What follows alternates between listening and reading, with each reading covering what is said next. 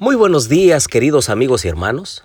Les doy la bienvenida a nuestra serie Los Comienzos. Les habla su amigo y hermano Marcelo Ordóñez. Los invito a orar. Querido Dios y bondadoso Padre, en esta mañana queremos poner nuestra vida en tus preciosas manos. También queremos agradecerte por la vida, la salud, la noche de descanso. Y al comenzar un nuevo día, te pedimos, Señor, tu compañía y tu bendición. Cuida nuestro salir y entrar a casa. Ayúdanos, Señor, a desempeñar nuestras labores de acuerdo a tu voluntad. Ayúdanos también a entender tu palabra, a comprenderla y atesorarla en nuestro corazón. Lo pedimos en el nombre de Jesús. Amén. Abran por favor su Biblia conmigo en Génesis capítulo 31. Dice el versículo 3. Entonces el Señor dijo a Jacob, vuelve a la tierra de tus padres y a tus familiares, y yo estaré contigo. Ha llegado el momento de regresar a casa. El Señor quiere seguir cumpliendo su palabra, porque cuando Dios promete, Él siempre cumple. Pero también espera que nosotros cumplamos. Queridos amigos y hermanos, cada vez que nosotros le prometamos algo a Dios, nosotros debemos cumplir, porque Dios es fiel, porque sus promesas son fieles. Cada promesa que el Señor nos ha dejado en su palabra son motivos para que nosotros nos afiancemos en la roca eterna que es Cristo Jesús. Ahora vean lo que dice el versículo 13. Yo soy el Dios de Betel donde tú ungiste un pilar, donde me hiciste un voto. Levántate ahora, sal de la tierra y vuelve a la tierra donde naciste. ¿Saben que Dios no se olvida de lo que nosotros prometemos? Dijimos hace un momento que Él siempre cumple sus promesas y espera que nosotros también cumplamos la parte de nosotros, porque Dios no nos obliga a nada. Todo debe surgir del corazón. Aquellos compromisos, aquellos votos, deben ser de corazón.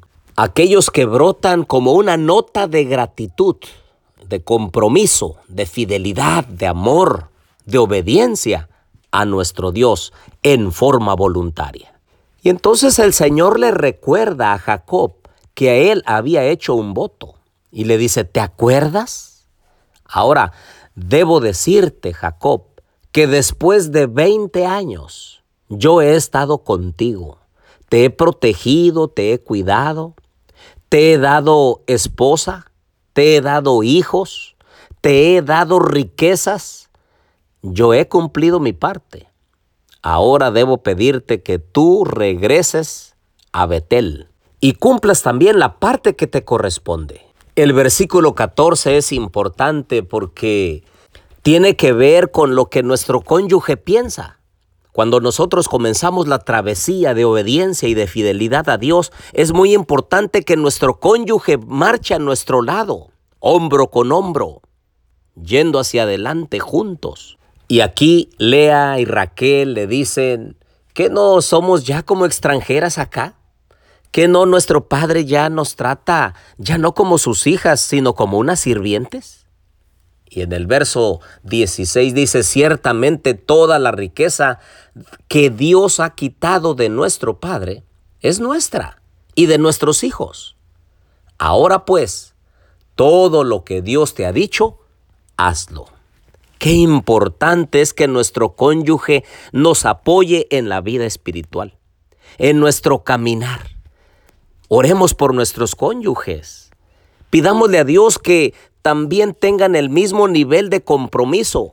Hace unos días atrás un matrimonio me sorprendió porque está funcionando como pareja misionera y juntos están yendo a dar estudios bíblicos, llevando el mensaje del Evangelio a otras personas que no lo conocen. Y eso precisamente es lo que sucedió en aquel entonces con Jacob con Lea y Raquel. Estaban comprometidos con el mismo Dios. Deseaban ser fieles y cumplir junto con Jacob el voto que había hecho.